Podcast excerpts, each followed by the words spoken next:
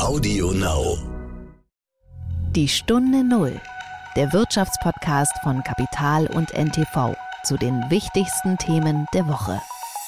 Unser Speicher hilft industriellen Betrieben zum einen Wärme zu elektrifizieren. Wärme wird ja heute durch äh, fossile Brennstoffe generiert.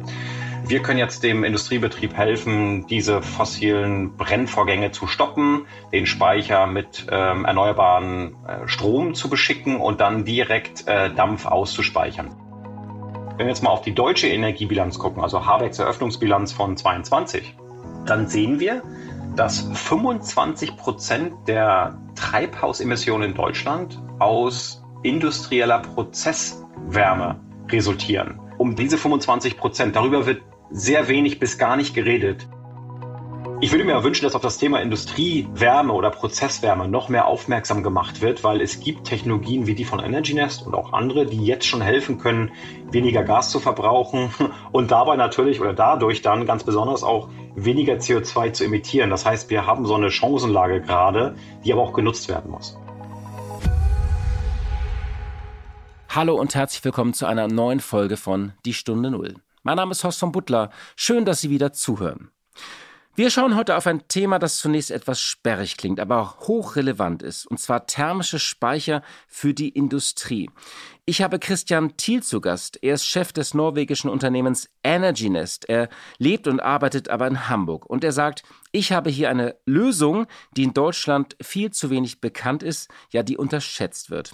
Und die vor allem für eure ganzen Unternehmen, die nun um ihr Erdgas bangen, eine Lösung sein kann. Zumindest im wahrsten Sinne des Wortes ein Bausteinen. Denn was die Thermoskanne im Alltag ist oder der Pufferspeicher an unserer Heizung, nun, das kann man auch für Unternehmen machen. Da gibt es verschiedene Start-ups, verschiedene Lösungsansätze und Energy Nest ist eines davon. Das war die Woche. Ja, die Tage sind ja nicht arm an düsteren Prognosen und Prophezeiungen. Inzwischen ist ja von einer Rezession bis zur Apokalypse eigentlich alles drin. Wenn aber jeden Tag die Welt untergeht, denke ich, dann stumpft sogar der überängstliche Deutsche auch ein bisschen ab. Was natürlich keine Entwarnung bedeutet, dass jetzt eigentlich doch alles okay ist. Diese Woche war Jamie Dimon an der Reihe, der Chef von JP Morgan. Er warnte vor einem Hurricane, vor der die Weltwirtschaft stehe.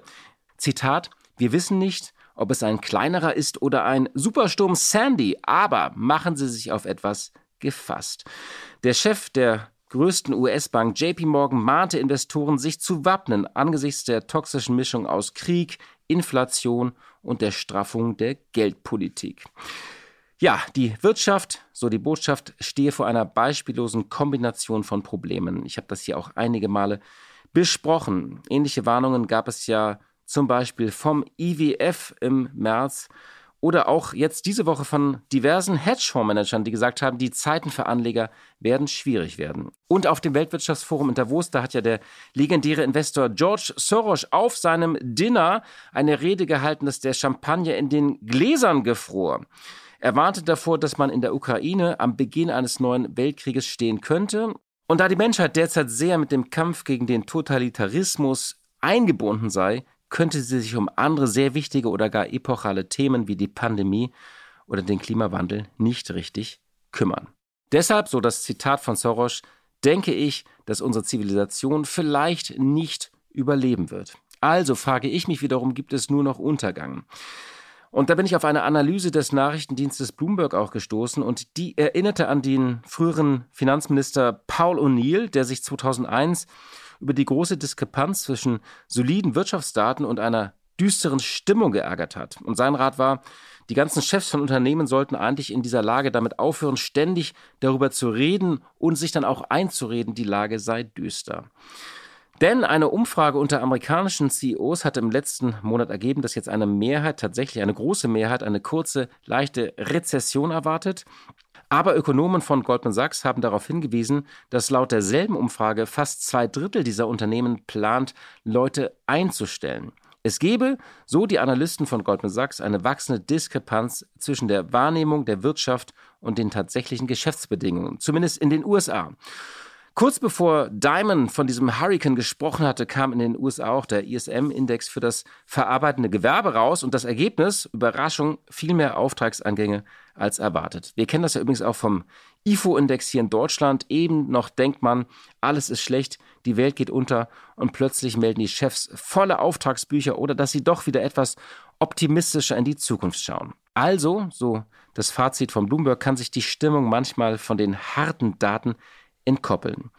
Ich denke ja auch, wenn man sich anschaut, was Unternehmen in den vergangenen zwei Jahren in ihren Lieferketten so wegstecken und neu organisieren mussten, dann wundert man sich ohnehin oder hat großen Respekt, wie resilient sie geworden sind. Und man könnte zugespitzt auch sagen, dass sie überhaupt noch so viel produzieren. Also in Europa sieht natürlich die Lage etwas anders aus als in den USA. Da gibt es schon eine Mehrheit von Ökonomen, die sagen, wir stehen am Rande einer Rezession, wir leiden auch mehr unter der Energie- und Rohstoffkrise.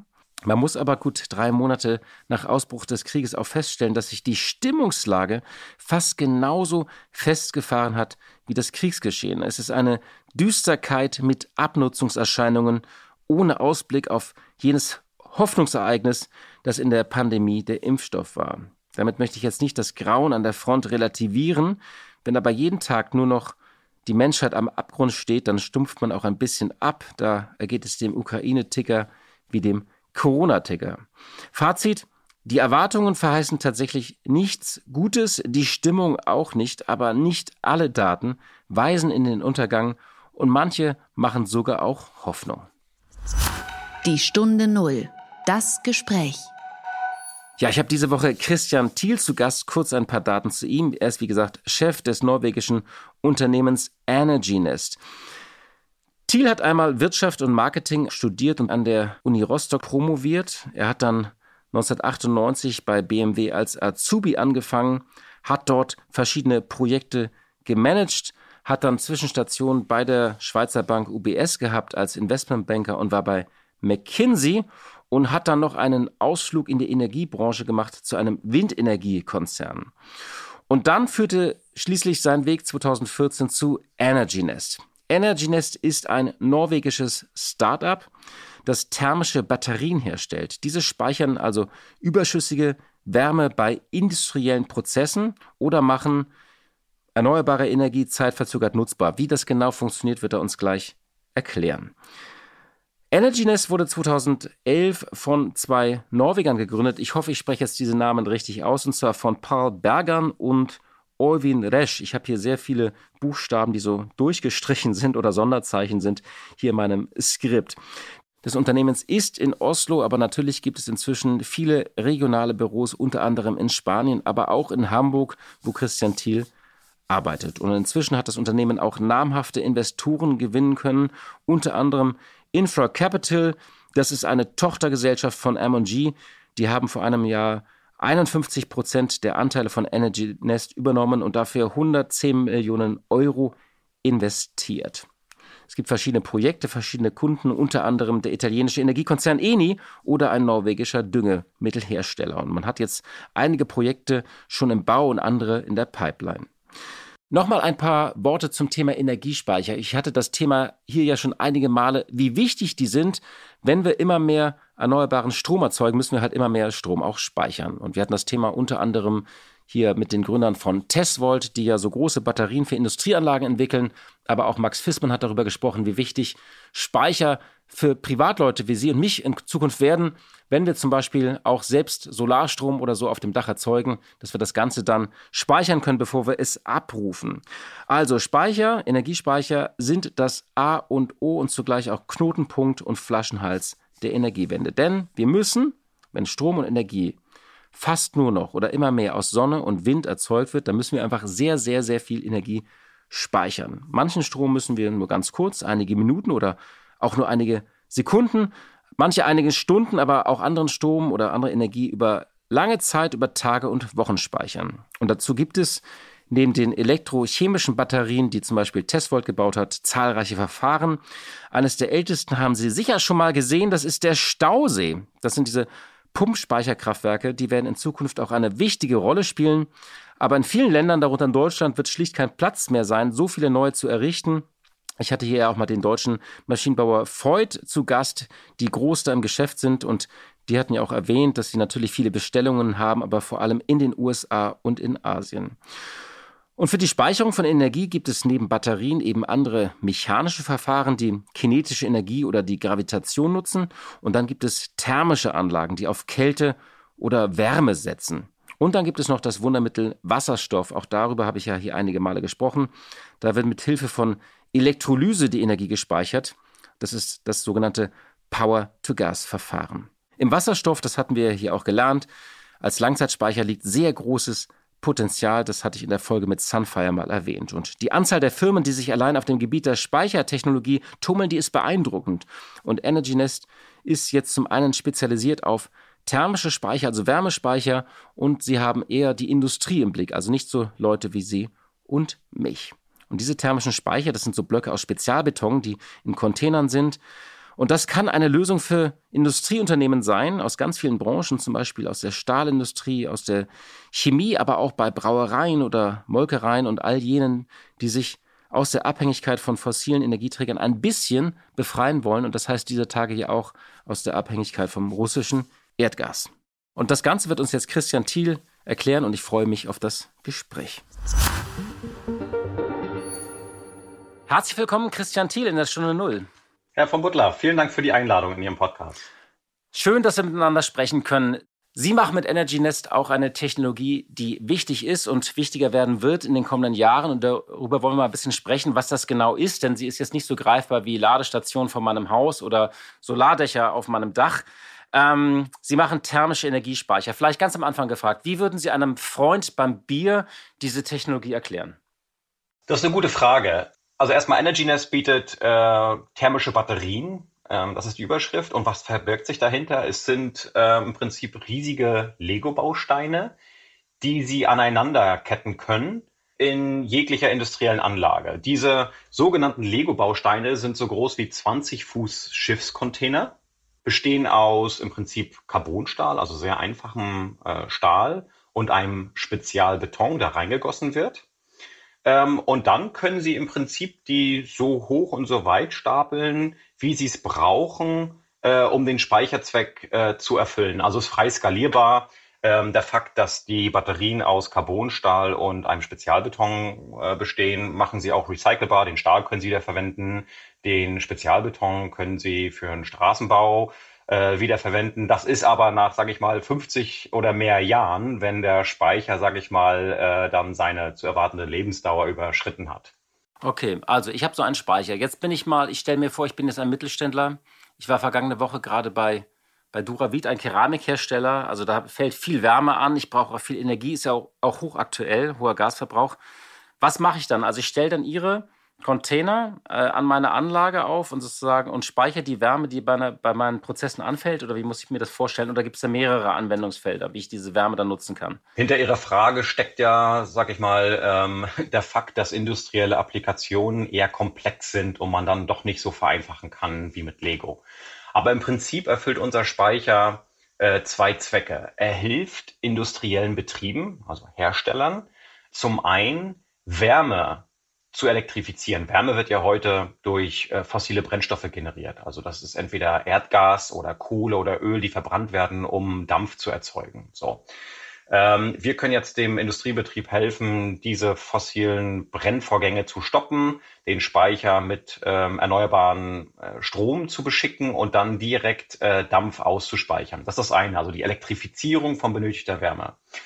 Ähm, der andere Anwendungsfall ist, ähm, dass in solchen Betrieben, wo zum Beispiel durch Öfen, Schmelztiegel ähm, oder anderen, äh, sage ich mal, äh, temperaturgetriebenen Prozessen, wir ähm, den Wärmekreislauf schließen können. Was meine ich damit? Wir können nicht genutzte Abwärme unserem Speicher zuführen, dort so lange parken, bis die Wärme wieder an einem anderen Prozessschritt gebraucht wird und dann direkt dorthin ausspeichern. Also die, um, es geht im Groben um diese zwei Anwendungsfälle, Elektrifizierung von Prozesswärme und den Wärmekreislauf schließen. Also ich habe praktisch dann meinetwegen einen Windpark oder eine große Solaranlage und damit erzeuge ich Strom und mit diesem Strom erhitze ich praktisch diesen Block von Ihnen. Genau, jetzt kommt es darauf an, und das ist halt unsere Arbeit, die wir gerade unternehmen. Wir sprechen mit ganz vielen Industriebetrieben, ähm, was deren Bedarfe denn sind, um, sage ich mal, zu dekarbonisieren, also weniger äh, fossile Brennstoffe, speziell in Deutschland Erdgas zu verbrennen. Und, und da geht es im ersten um die Elektrifizierung von Prozesswärme. Das heißt, der, der sagen wir jetzt mal Brauerei nehmen zum Beispiel, ähm, die Prozessdampf braucht, dann haben wir Gespräche, okay, ähm, äh, wie, wie bezieht ihr erneuerbaren Strom? Wo können wir im Prinzip in unserem Speicher in der Industrieanlage sozusagen Platz nehmen und uns so integrieren, dass wir mit dem Speicher dann den Prozessdampf on demand, es geht ja beim Speicher, sage ich mal, darum, äh, diese Lücke zwischen Angebot und Nachfrage zu schließen. Und das ist der eigentliche Punkt und der Wert des Speichers. Erneuerbaren Energien sind ja vorhanden, aber halt nicht immer. So, industrielle Prozesse brauchen aber kontinuierlich Prozessdampf oder zu bestimmten Zeiten. Das nennt sich dann Batch Process, ja, wo sie, sage ich mal, alle zwei Stunden für drei Stunden produzieren. Ähm, und, und der Speicher macht halt, sag ich mal, den Einsatz von erneuerbaren Strom umgewandelt in grünen Dampf, vorhersehbar, planbar und kosteneffizient. Und dass sie dabei, sage ich mal, noch CO2 sparen, ist dann ein netter Nebeneffekt, der sich dann auch zum Teil noch monetär bemerkbar macht. Jetzt nochmal so nachgefragt. Sie haben gesagt, da ist ein Spezialbeton drin. Wie kamst du dieser Technologie? Und ich habe auch mal gelernt, dass Zement ist ja auch selbst sehr CO2-intensiv in der Herstellung. Also ähm, können Sie mal beschreiben, was das für ein Material genau ist? Ja, da haben Sie recht. Zement ist wahnsinnig CO2-intensiv. Und äh, wir sind froh darüber, dass bei uns nur verschwindend geringe Mengen an Zement in unserem Spezialbeton sind. Denn Beton und Zement sind zwei unterschiedliche Sachen. Unser Spezialbeton, der heißt Heatcrete übrigens, also Heat für Wärme und Crete für nicht Concrete, sondern Heatcrete ähm, besteht zu 75 Prozent aus Quarz in verschiedenen Granularitäten, die überall gefunden und hergestellt werden können, also Europa, Nordamerika, Australien, Asien, je nachdem, wo sie Projekte machen. Und ähm, 25 Prozent sind so eine Art Coca-Cola-Rezept, wo dann unter anderem ein klein wenig Zement drin ist. Also das ist ganz geheim sozusagen Ihr Rezept.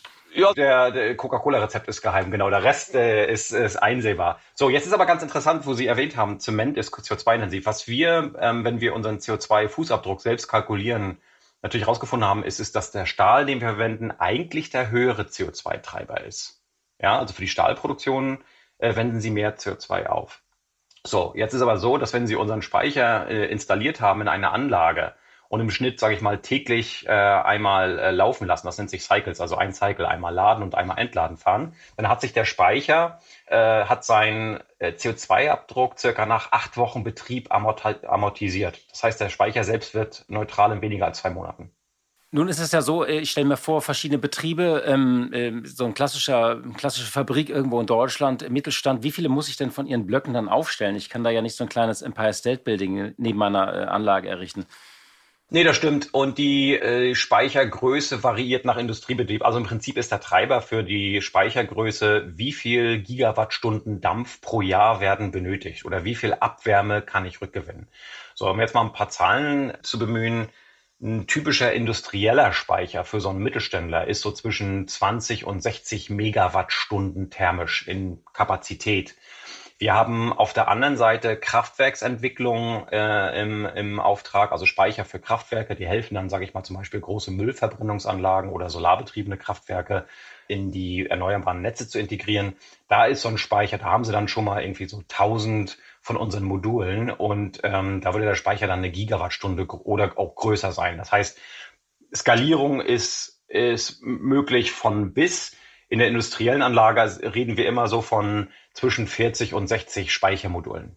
Was ist denn eigentlich, es gibt ja mehrere Unternehmen, die genau an solchen Speichertechnologien ähm, forschen. Ähm, andere nutzen äh, auch, auch ähnliches Material, ähm, andere nutzen tatsächlich auch, auch Stahl, andere gehen auf klassischen Speicher wie, wie Wasser, ähm, kennen wir auch von, von selbst von Thermoskannen oder auch, auch so Wärmeflaschen, die man früher beim Bett hatte, wenn man erkältet war. Was ist Ihr USP? Also was können Sie besonders gut? Ähm, was wir besonders gut können, ist, sag ich mal, den industriellen Prozessdampftemperaturbereich. Das ist unser Sweet Spot. Also alles, was ausgespeicherte Wärme zwischen 150 und 400 Grad benötigt, das können wir sehr gut bedienen und sehr kostengünstig bedienen. Und ich komme nochmal zurück auf den Punkt, dass unser Speicher, sag ich mal, aus Carbonstahl und dem Heatcrete besteht. Und das sind sehr kostengünstige Materialien. Das heißt, so eine so eine Systeme, das sind unser Speicher plus ähm, Wärmetauscher oder ähm, Electric Heaters, wie so ein großer Föhn, der den Speicher auf Temperatur bringt und dann so einen Dampfgenerator, um auszuspeichern als Dampf. Diese Systeme sind durch unsere sehr einfache Bauweise extrem kosteneffizient. Das ist zum einen, dann haben wir den Temperaturbereich, den ich erwähnt habe, und dann ist natürlich die Modularität. Das heißt, wir können jeden Kunden bedienen, der eine Anlage hat, ähm, die vielleicht kein Industriestandard ist, sondern die Anlage hat sich selbst quasi wie von selbst erweitert mit, mit Zubauten und so weiter und so fort. Das heißt, wir können eine sehr ähm, einfache Integration in Industriebetriebe vornehmen. Aber was, was Sie ja sagen, ist ganz wichtig. Es gibt mehrere Anbieter auf dem Markt und wir sind da sehr froh drüber, denn Energy Nest ist nicht die einzige Firma, die Wärmespeicher äh, im Industriesegment voranbringen will, sondern es ist ein riesiger Markt, der sich da gerade formt. Ähm, die äh, Analytical Research Company Aurora Energy Research hat äh, vor ein paar Jahren mal, vor zwei, drei Jahren, in einer Studie festgestellt, dass der globale Markt äh, 300 Milliarden Euro groß ist. Europa allein, glaube ich, 40 Milliarden Euro. Das heißt, der Kuchen ist riesig groß und industrielle Prozesse sind so komplex, dass da sicherlich Platz für mehr als einen Spieler ist. Und das ist auch gut so, weil für jeden Anwendungsfall der Industrie, der es ermöglicht, weniger Erdgas zu verbrauchen oder, wenig, oder mehr CO2 einzusparen, sollte auch eine passende Lösung vorhanden sein. Von daher äh, finden wir es gut, dass es nicht nur mehr Spieler gibt, sondern jetzt auch ein Council, also quasi eine übergreifende, eine, eine sage ich mal, in Unternehmen übergreifende äh, Vereinigung von Anwendern, Industriebetrieben bis hin zu Technologieprovidern, äh, sag ich mal, die das Thema industrielle Wärme äh, nach vorne pushen. Das ist der sogenannte Long Duration Energy Storage Council. Sie haben ja gesagt, äh, dass das Thema so ein bisschen unterbelichtet ist, also industrielle Wärme. Können Sie das vielleicht nochmal sagen, warum der eigentlich so relevant ist, dieser Markt? Und er ist ja nicht so präsent wie jetzt andere, zum Beispiel der Markt für E-Mobilität oder so. Absolut. Ähm, da möchte ich jetzt mal drei Zahlen bemühen. Also zum einen, wenn man guckt, Energie, was ist Energie? Dann wird man äh, feststellen, äh, dass 50 Prozent der weltweiten Energie eigentlich als Wärme benötigt werden. Wenn wir jetzt mal mit einer anderen Linse drauf schauen und nochmal diesen ganzen Energiekuchen nehmen, dann kann man auch feststellen, dass ein Drittel, also sogar 33 Prozent der globalen Energie durch die Industrie verbraucht wird. Und 75 Prozent dieser Energie sind übrigens Wärme von de, die fast exklusiv durch fossile Brennstoffe bereitgestellt wird. Und dann die dritte Zahl, die ich nennen möchte, ist, wenn wir jetzt mal auf die deutsche Energiebilanz gucken, also Habecks Eröffnungsbilanz von 22, dann sehen wir, dass 25 Prozent der Treibhausemissionen in Deutschland aus industrieller Prozesswärme resultieren. Das ist der zweitgrößte Emittent nach der Power Generation, also in der Energieversorgung, ähm, wo wir wissen, dass wir noch Kohlekraftwerke haben und Gaskraftwerke und so weiter. So, und, und um diese Hälfte, um dieses Drittel und, und sag ich mal, diese 25 Prozent, darüber wird sehr wenig bis gar nicht geredet. Wir sehen, dass sich Diskussion langsam verschiebt im europäischen Kontext, aber in Deutschland ist man hier leider noch nicht aufgewacht oder beziehungsweise noch in einem Dornröschenschlaf. Kommen wir mal so ein bisschen auf die Gründungsgeschichte von, von Energy Nest. Also Ihr Unternehmen gibt es ja seit 2011. Sie, Sie selbst sind seit 2014 an der Spitze. Wie kam es eigentlich zu der Gründung da in Norwegen? Es ist ja ein norwegisches Unternehmen. Dann können Sie vielleicht noch sagen, wie es kam, dass ein Deutscher da an die Spitze gerückt ist, drei Jahre später die Gründer haben sich damit beschäftigt äh, mit, dem, mit, dem, Punkt, dass Energiespeicher halt äh, bis bis bis also mal 2011 war das ja in den Kinderschuhen, wenn überhaupt schon geboren, ähm, gab es ein paar Batteriespeicher so. Und ähm, unser Gründer Professor Bergern ist eine Koryphäe, äh, was das ganze Thema äh, Anwendung für Beton und nicht Zement, sondern Beton äh, geht, aber von den Strukturen sehr interessanter Baustoff, sehr viel Potenzial. Und hat gesagt, da kann man was draus machen. Und hat diese Idee dann, sage ich mal, äh, weiter vorangetrieben in Patente und die Idee, ein modulares Energiespeicherkonzept zu entwickeln. Und ich kam dann 2014 dazu, das ist korrekt, das ist mittlerweile acht Jahre, fühlt sich gar nicht so an. Und wir haben dann bis, äh, bis dato das Konzept, sage ich mal, in einen, in einen Piloten äh, in, in Abu Dhabi übersetzt. Der ist zwei Jahre sehr erfolgreich gelaufen, ähm, haben Messungen vorgenommen, haben das äh, Speichermaterial inspiziert nach zwei Jahren Betrieb, ob es da irgendwelche Veränderungen und Degradierungen gibt. Antwort ist nein. Äh, uns dann zur Kommerzialisierung getrieben haben. Mittlerweile bauen wir drei Projekte und entwickeln sehr viele Projekte, jetzt nicht mehr nur in Europa sogar. Und zu meinem persönlichen Werdegang, äh, ich bin ja ein Industriekind, ähm, habe mal bei BMW auch in der Berufsausbildung angefangen, Industriekaufmann ganz klassisch dann studiert, dann promoviert und so noch ein paar andere Stationen gemacht, Investmentbanking, McKinsey und so weiter. Aber im, im Prinzip äh, sagen wir, landen wir alle bei der Energy Transition, äh, bei der Energiewende, äh, wenn es äh, Probleme zu lösen gibt äh, die in der Tat noch, noch überhaupt nicht gelöst sind äh, und wo wir, sage ich mal, äh, all hands on deck brauchen. Ja. Aber war das dann sozusagen eine innere Reifung, dass Sie sich für diesen Markt interessiert haben? Oder war das klassisches irgendwie Headhunting oder kam das irgendwie über Kunden? Also wie sind die auf Sie gekommen? Also ich selbst ähm, BMW ist ja Mobilitätsunternehmen und da hat es auch irgendwann angefangen mit der Elektromobilität. Und, und sag ich mal, bei BMW war das ja schon damals so vor dem Tesla-Hype. Hat ja mal den i3 entwickelt und so weiter und so fort. Und sowas beginnt Unternehmen ja immer früher, als so ein Fahrzeug dann am Markt ist. So, und dann hat sich mein, mit einem Wechsel dann zu einer Investmentbank, mein Horizont so ein bisschen geweitet, also von, von, von Automobil zur Industrie, viel mit Energie zu bekommen, äh, zu tun gehabt bin ich zu McKinsey gegangen und dort bin ich dann, sage ich mal, vor Industrie spezifisch in Energiethemen eingestiegen, Erneuerbare und so weiter und so fort. Die Reise hat mich dann zu einem mittelständischen Windkrafthersteller hier in Hamburg geführt, ähm, ähm, wo es darum geht, sage ich mal, On- und Offshore-Turbinen ähm, in neue Märkte äh, voranzutreiben. Und ich glaube, ähm, das Unternehmen hat dann zu der Zeit einen CEO gesucht, der die Kommerzialisierung ganz konzentriert angehen kann. Und, und, und so hat sich dann eins und eins zusammengefügt. Äh, und ja, es ist eine spannende Reise. Sie haben gesagt, es gibt jetzt, also das ist ja ganz klassisch, dass diese Unternehmen, man baut, baut dann erst einen Piloten oder erste Demonstrationsanlagen, man muss gucken, dass die Technologie funktioniert. Wie viele Projekte haben Sie jetzt gerade am Laufen? Haben Sie gesagt drei? Und wo sind die? Drei sind im Bau und wir haben circa sechs bis sieben in der Entwicklung. Und Entwicklung heißt, ähm, da sind wir, also von Kunden schon beauftragt, auch monetär beauftragt, bestimmte Speicher zu entwickeln, bis hin zur Teilnahme in Tendern. Ich weiß gar nicht, wie das deutsche Wort dafür ist, also in Ausschreibungen für Speicher. Da kann ich jetzt nichts näher zu sagen, weil diese Tender sind ja auch mal da, sind zwar öffentlich, aber projektspezifisch, da möchte ich jetzt auch keinen zusätzlich zu einladen im Prinzip ähm, über diesen Kanal. Aber äh, das heißt, wir sind da auf vielen Veranstaltungen mittlerweile schon unterwegs. Das heißt, wir skalieren auch ähm, unser Unternehmen selbst, wachsen äh, ganz massiv. Wir werden jetzt irgendwie äh, in kurzer Zeit schon 40 Mitarbeiter sein äh, bei EnergyNest, wo ein Großteil auf die Projektentwicklung entfällt. Das heißt, wir haben da sehr viel zu tun. Und nochmal ein Stichwort vielleicht zu meinem Werdegang. Ich glaube, was so ein Unternehmen wie EnergyNest braucht und was es ausmacht, ist nicht nur ein, ein CEO, der irgendwie zu diesem Unternehmen gefunden hat, sondern unheimlich stolz auch auf die Leute, die zu uns kommen. Das ist echt eine Mannschaft, die brennt äh, brennt dafür, eine Veränderung herbeizuführen. Also was für Leute brauchen Sie denn? Brauchen Sie jetzt eher so Vertriebler oder Ingenieure oder ähm, Sie müssen ja auch das, also Ihre Blöcke irgendwo produzieren oder brauchen Sie eine klassische Produktion? Ja, wir haben eine Produktion in Rotterdam in Holland, von der wir eigentlich weltweit verschiffen können. Wir können aber dadurch, dass wir Carbonstahl-Designs arbeiten, also unsere Module, die haben Carbonstahlstruktur, das können Sie im Prinzip von jedem Stahlhersteller, also ob in Nordamerika oder Asien, können Sie lokalisieren. Und dann den, das Heatcrete können Sie auch lokalisieren. Das heißt, wir sind da gar nicht gewohnt. Wir können erstmal unseren Produktionsstandort in Rotterdam auch ordentlich hochskalieren. Da können wir, sage ich mal, Gigawattstunden von Kapazität bedienen pro Jahr. Und was für Leute wir brauchen, das sind ähm, erstmal das Wichtigste ist, das Herz und den Kopf am rechten Fleck zu haben. Also sage ich mal so eine Art Mindset, wirklich äh, so ein Problem zu lösen, über das viele Leute noch nicht äh, nachgedacht haben. Und ich habe ja gesagt, in Deutschland sind wir im Dornröschenschlaf. Das heißt, wirklich zu erkennen, dass es da was zu lösen gibt, das ist Kriterium Nummer eins. Das zweite ist dann wirklich, wir brauchen Einkäufer, wir haben jetzt einen Anwalt, der zu uns kommt, weil man macht ja auch Verträge mit Kunden, das möchte ja auch aus fachgerechter Hand kommen.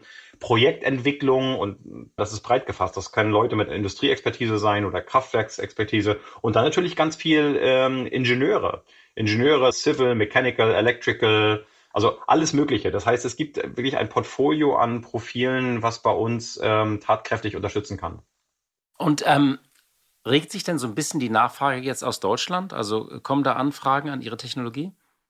Wir sind ähm, in, der, in der Tat, also unsere Projekte, die wir bauen, äh, sind äh, um Deutschland herum. Also wir haben ein Projekt in Norwegens größten Industriepark mit Yara, dem größten Düngemittelhersteller der Welt, haben wir ein Projekt mit Avery Dennison, einem Verpackungsunternehmen aus der USA, für einen Produktionsstandort in Belgien. Und ein Projekt, was wir bauen mit Eni, italienischer Öl- und Gaskonzern, der seine äh, Biokraftstoffe CO2-neutraler herstellen möchte in Italien. Und in Deutschland entwickeln wir auch schon Projekte, zum Beispiel für einen Müllverbrennungsanlagenbetreiber, ähm, der, sage ich mal, seine Müllverbrennungsanlage flexibilisieren möchte. Das heißt, die Verbrennungsprozesse stabil halten, ähm, aber die Flexibilität zu haben, dann einzuspeisen, wenn möglichst wenig Erneuerbare schon am Netz sind. Ja? Ich würde mir wünschen, dass auf das Thema Industrie äh, oder Prozesswärme noch mehr aufmerksam gemacht wird, weil es gibt Technologien wie die von EnergyNest und auch andere, die jetzt schon helfen können, weniger Gas zu verbrauchen und dabei natürlich oder dadurch dann ganz besonders auch weniger CO2 zu emittieren. Das heißt, wir haben so eine Chancenlage gerade, die aber auch genutzt werden muss. Ist es denn so, dass Sie das Interesse in der Politik, dass das zunimmt? Weil tatsächlich müssen wir unsere Energieversorgung ja radikal umbauen. Da müssen wir auf ganz neue, ähm, also wollten wir sowieso wegen des Krieges jetzt auch noch schneller? Also spüren Sie da ein Interesse der Politik? Ja, also wir sind ja auch, äh, auch, auch durch ein, eins unserer Projekte EU gefördert. Das heißt, auf europäischer Ebene merken wir das ganz doll. Wir merken es, fangen es jetzt auch an zu merken, auf lokaler Ebene hier in Deutschland, auf, sage ich mal, nationaler Ebene in Deutschland hat sich das noch nicht rumgesprochen, weil nochmal zurück zur Habecks Eröffnungsbilanz, da steht, Speicher sind ein F&E-Thema und sollten weiter unterstützt werden. Und Sie müssen sich das mal vorstellen, das steht eingeklammert von ganz radikalen Ausbauzielen, was ja gut ist für PV, für Elektromobilität, für Ladeinfrastruktur und so weiter und so fort. Und dann steht da, Speicher sind ein sehr wichtiges F&E-Thema, sinngemäß. Das ist aber nicht so wir machen Projekte und andere Unternehmen, Mitbewerber machen auch Projekte. Das heißt, ich würde mir so ein bisschen wünschen, ja, ein Erkenntnisgewinn, dass es da neue Technologien gibt, die heute helfen können. Eine der wichtigen Fragen ist ja tatsächlich, Sie haben das eben ähm, so äh, en passant gesagt, ist die Skalierung. Also wie schnell kann man das hochfahren? Sie machen jetzt so ähm, Anlagen äh, mit, ja, mit einer Kapazität von, von einigen Megawattstunden. Äh, was ist denn da eigentlich theoretisch überhaupt möglich? Weil wir brauchen ja viele Gigawattstunden, glaube ich, äh, an Kapazitäten ähm, äh, bis 2030. Vielleicht können Sie auch mal so ein paar Zahlen nennen. Wo stehen Sie? Wie schnell könnten Sie rein theoretisch hochfahren auch? Super wichtiges Thema. Ich habe ja gesagt, 25 Prozent der Treibhausgasemissionen in Deutschland kommen vom industriellen Sektor. Und Sie haben völlig recht. Sie können nicht von heute auf morgen diesen ganzen Sektor transformieren. Aber wir müssen damit anfangen. Und Lieferzeiten für Projekte, die wir machen, sind derzeit acht bis zwölf Monate. Das heißt, wir können da in der Tat nicht helfen, morgen was zu ändern, aber sag ich mal, bis circa Ende des Jahres können wir schon Projekte bedienen. Man muss jetzt aber gucken, dass es einen Plan gibt. Das heißt, was Sie ja ansprechen, ist, welche Rahmenbedingungen brauchen wir? Wenn wir Wünsche an die Politik haben, was muss sich da ändern? Und ich habe ja vom Erkenntnisgewinn gesprochen. Das wäre, sage ich mal, die Basis dafür. Und dann hätte ich eigentlich nur zwei Wünsche. Wir müssen die Rahmenbedingungen schaffen, sodass Industriebetriebe, Großunternehmen wie BASF oder, oder äh, Brauereien, ich weiß nicht, ich kann jetzt ganz viele Namen nennen, äh, äh, Warsteiner Radeberger oder Molke, Molkereibetriebe, die arbeiten ja alle mit Wärme oder Prozessdampf, dass die wissen, wo die Reise hingeht. Beispiel Niederlande. Dort hat man einen Pot geschaffen, das Instrument nennt sich SDI++. Und jedes Industrieunternehmen, das CO2 reduzieren möchte durch Innovation, wird, kann aus diesem Pot schöpfen. Das heißt, da wird ein ganz klarer Incentive gesetzt, da wird eine Richtung gesetzt, solange, sage ich mal, Technologien noch in der frühen Phase sind. Und das schafft Anreize. Das haben wir in Deutschland noch nicht. Und ich kann mir vorstellen in der Zukunft, dass man mit so einem Bonus-Malus-System arbeitet. Und dann der zweite Wunsch, den ich habe, der ist, dass ähm, auch mal über das Thema Prozesswärme gesprochen wird. Also nochmal, 25 Prozent, über die nicht gesprochen werden. Wird gesprochen über Elektromobilität und Ladeinfrastruktur und es wird gesprochen über Wasserstoff. Wasserstoff wird aber die Dekarbonisierung der Industrie allein nicht schaffen. Bei weitem nicht. Und äh, wenn ich Ihnen nochmal ein Beispiel gebe, so, so ein System, wie wir es bauen, Elektrifizierung von industrieller Prozesswärme, das ist dann eine Möglichkeit, den Strom in Wärme umzuleiten, teilweise direkt in Dampf umzuwandeln und teilweise zwischenzuspeichern für den Speicher für die Zeiten, wo Sie keine Erneuerbaren haben. Solche Systeme, wie wir sie anbieten, die sind über 90 Prozent Effizienz. Wenn Sie das Gleiche machen möchten mit Wasserstoff, dann reden Sie von einer Systemeffizienz von 50 bis 60 Prozent. Also Elektrifizierung, Wasserstoffproduktion und dann, sage ich mal, Verbrennung für Prozesswärme. Und das ist eigentlich viel zu kostbar für diesen wertvollen Wasserstoff, den einfach so zu verbrennen für Prozesswärme. Und für solche Lösungen kommen Sie nicht um thermische Speicher umher. Und ich glaube, das muss ich diese Erkenntnisgewinn muss sich durchsetzen und da muss die Politik auch drüber reden. Weil wenn nicht drüber gesprochen wird und die Rahmenbedingungen nicht herrschen, dann wird sich da auch in Deutschland nicht so schnell was tun. Und andere sind da leider weiter. Was sind denn die größten Herausforderungen jetzt für die kommenden Jahre für Sie? Also Sie haben ja gerade nochmal ähm, äh, Geld eingesammelt. Sie hatten im vergangenen Jahr eine Finanzierung von 110 Millionen. Ich glaube, da ist jetzt nochmal was draufgekommen. Das heißt, Sie sind durchfinanziert. Aber was ist eigentlich, was sind im Moment die größten Hürden, die Sie zu bewältigen haben? Außer jetzt die, das Bewusstsein für die Probleme, die Sie gerade beschrieben also haben? Also wir sind ja busy, ne? Wir, wir bauen Projekte, wir arbeiten an neuen Projekten. Ich muss jetzt gucken, dass die Firma an Personal mitwächst, sodass wir alle Projektanfragen und auch Lieferungen bedienen können. Das ist das eine. Das zweite ist eigentlich, dass wir jetzt ähm, mit Industriebetrieben die Eintrittshürden senken können. Weil oftmals reden sie ja, also für so ein Speicherprojekt äh, reden sie über Energieinfrastruktur, ja. Das heißt, Industriebetriebe geben eigentlich ihr Geld für Qualitätsoffensiven aus oder, sage ich mal, um Kapazitäten zu erweitern, nicht für Energieinfrastruktur. So, und unsere Herausforderung ist jetzt mit unserem neuen Investor Infra Capital aus, aus London, dass wir Finanzierungspakete für solche Industriekunden äh, anbieten. Was heißt das? Das heißt, wir gehen zu einem Industriebetrieb und der Industriebetrieb muss Lösungen wie unsere nicht kaufen. Im Gegenteil, wir arbeiten aus, wie viel am Ende durch, sage ich mal, weniger Erdgasverbrauch und weniger CO2-Emissionen gespart wird. Und dann sagen wir, diese Ersparnis teilen wir in einem bestimmten Schlüssel über ähm, 10, 15, 20 Jahre. So, der Kunde verdient von Tag eins durch weniger Energiekosten und unsere Anlage wird im Prinzip so refinanziert. Und das ist, glaube ich, das, was wir jetzt im Markt durchsetzen möchten, auch um schnell die Adaption solcher Technologie wie unserer zu ermöglichen. Eine andere Herausforderung ist dann auch noch, äh, dass wir natürlich auch ähm, den Kontakt zu gerade zur deutschen Politik suchen, um das Thema bekannt zu machen und um, Unterstützung für das Thema Prozesswärme äh, einfach zu werben. Das ist so ein Riesenthema. Man kann nicht nicht drüber sprechen. Das ist ein absolutes No-Go und da muss sich schnellstmöglich was ändern. Ähm, und da werden wir natürlich auch vermehrt aktiv werden. Christian Thiel, vielen Dank für diese Einblicke in einen ja, unterschätzten, aber wichtigen Markt für thermische Speicher in der Industrie. Ich bin gespannt, wie Ihre Reise weitergeht und dann können wir vielleicht nochmal sprechen in einiger Zeit, ob wirklich was daraus geworden ist und wir aus dem Dornröschenschlaf erwacht sind. Vielen Dank für das Gespräch. Vielen Dank, Herr Vermuttler. Vielen Dank. Blick in die Märkte. Und wie jeden Freitag schalten wir auch vor Pfingsten zu meiner Kollegin Katja Dofel. Sie leitet dort das Börsenstudio von NTV. Hallo, liebe Katja. Hallo nach Berlin. Meine erste Frage geht natürlich zur DWS. Da gab es ja eine große Aufregung, eine Razzia. Es geht nach wie vor um die Greenwashing-Vorwürfe. Wie geht es denn jetzt weiter mit der DWS? Das ist meine Frage. Ja, eine Razzia bei der Deutschen Bank und der DWS. Mal wieder muss man sagen, irgendwie ist das ein Stück weit schon zur Normalität geworden. Und es geht eben in diesem Fall um die Vorwürfe des Greenwashing bei der Fondtochter DWS und auch ähm, um Vorwürfe gegenüber dem ehemaligen Chef der DWS, Asoka Wörmann. Nun muss man sagen, dass in der Frankfurter Finanzszene eigentlich schon länger die Wetten darüber gelaufen sind, wie lange sich der ehemalige Chef von der DWS überhaupt noch im Amt halten kann. Die Liste der Vorwürfe ihm gegenüber ist in der Tat lang und am prominentesten ist sicherlich die Anschuldigung seiner ehemaligen Beauftragten für Nachhaltigkeit, Desiree Fixler. Sie hatte ja im August 2021 den Hinweis veröffentlicht, dass die DWS ihr Engagement in Sachen Nachhaltigkeit und grüne Investments systematisch übertrieben hat, schöner dargestellt hat, als es tatsächlich der Fall war. Und aufgrund dieser Vorwürfe gab es nun also in dieser Woche eine Razzia bei der Deutschen Bank und bei der DWS, die dann auch zum sogenannten Rücktritt von Asoka Wörmann führte, der aber offensichtlich ein Rücktritt war, der um mal das Mindeste zu sagen, gemeinsam entschieden war und das auch schon vor einiger Zeit. Denn äh, die Deutsche Bank hat schon sehr schnell einen Nachfolger aus dem Hut gezaubert. Gleich in der Nacht zum Mittwoch ähm, stand der Nachfolger Stefan Hobbs bereit, der bis dahin die Unternehmenssparte der Deutschen Bank geleitet hat. Und das ist eben insofern so überraschend, weil Banken normalerweise mit der Aufsichtsbehörde abstimmen, wenn Vorstandsposten neu besetzt werden.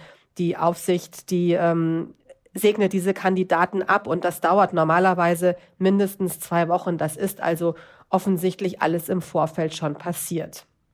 Neben den Vorwürfen des systematischen Greenwashing gab es auch noch andere Vorwürfe gegenüber Asoka Wörmann und dazu gehört unter anderem der ungewöhnliche Umgang mit einem Geschäftsmann in Frankfurt, Daniel Wrug, der hat ähm, verhandelt mit Asoka Wörmann, als er noch Chef der Privatkundensparte der Deutschen Bank war, und zwar über die Zusammenarbeit mit einem Fintech Auto 1. Und parallel zu diesen Verhandlungen ganz offensichtlich hat sich ähm, Asoka Wörmann einen privaten Porsche-Kauf organisieren lassen von oder über Daniel Wruck, was natürlich auch eine Vermischung von Interessen ist.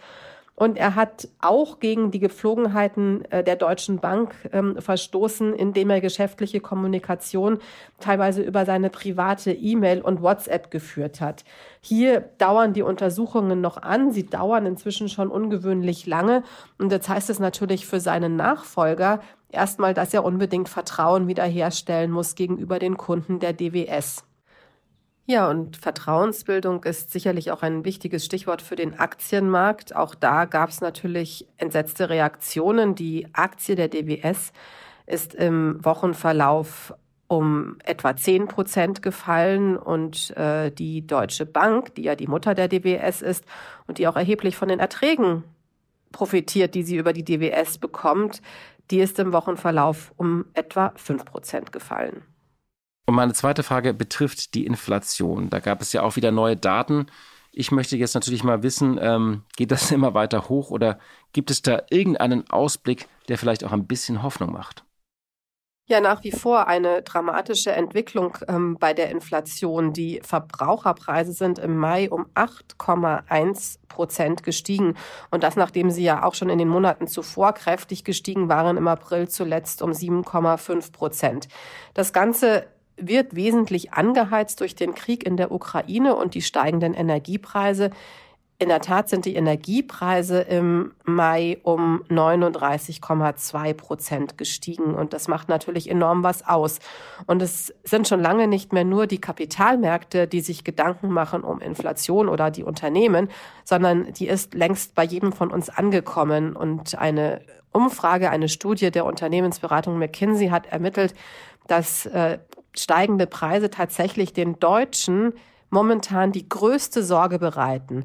Eine größere Sorge noch als zum Beispiel der Krieg in der Ukraine oder auch ähm, Corona. Und das zeigt eben auch, ähm, die höheren Preise bestimmen den Alltag von jedem. Und deswegen ist die Europäische Zentralbank gefragt, damit sie durch höhere Zinsen dieser Inflation Einhalt gebietet. Die Europäische Zentralbank ist da immer noch zurückhaltend, weil sie sagt, wir haben dieses langfristige Inflationsziel von zwei Prozent. Und das ist eigentlich mit äh, Vergleich auf die Preisentwicklung der vergangenen Jahre erst jetzt gerade wieder so erreicht.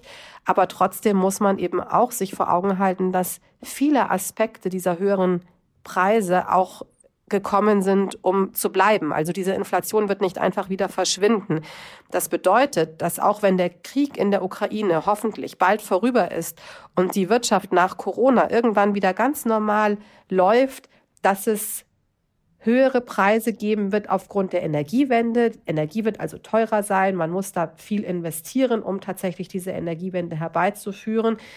Die ähm, Situation mit Corona, aber eben auch Maßnahmen gegen den Klimawandel führen bei vielen Unternehmen dazu, dass Lieferketten neu gedacht werden. Und die Folge ist, dass entweder Produktionen komplett in die Nähe zurückgeholt werden, wo es häufig teurer ist zu produzieren, oder eben, dass Lieferketten verlässlicher und auch klimaschonender gestaltet werden. Und das bedeutet natürlich auch steigende Kosten. Dazu kommen die höheren staatlichen Ausgaben für Rüstung und Verteidigung, ein ganz wichtiges Thema inzwischen. Die müssen auch irgendwie gestemmt werden. Und es gibt aufgrund der alternden Bevölkerung auch immer weniger Fachkräfte. Und das wiederum wird zu dauerhaft höheren Löhnen führen. Und damit gibt es eine ganze Reihe von Aspekten, die dafür sorgen werden, dass die Preise langanhaltend höher bleiben. Und damit wird das Thema Inflation natürlich für Unternehmen und Kapitalmärkte, aber auch für die Europäische Zentralbank noch zentraler. Ja, vielen Dank für deine Einschätzung, liebe Katja. Tschüss nach Berlin und ein schönes Pfingstwochenende. Liebe Hörerinnen und liebe Hörer, das war's für heute. Ich wünsche Ihnen ein frohes Pfingstwochenende auch in diesen Zeiten oder gerade in diesen Zeiten. Machen Sie es gut, kommen Sie gut durch die Woche und wir hören uns hoffentlich am kommenden Freitag wieder. Die Stunde Null, der Wirtschaftspodcast von Kapital und NTV zu den wichtigsten Themen der Woche.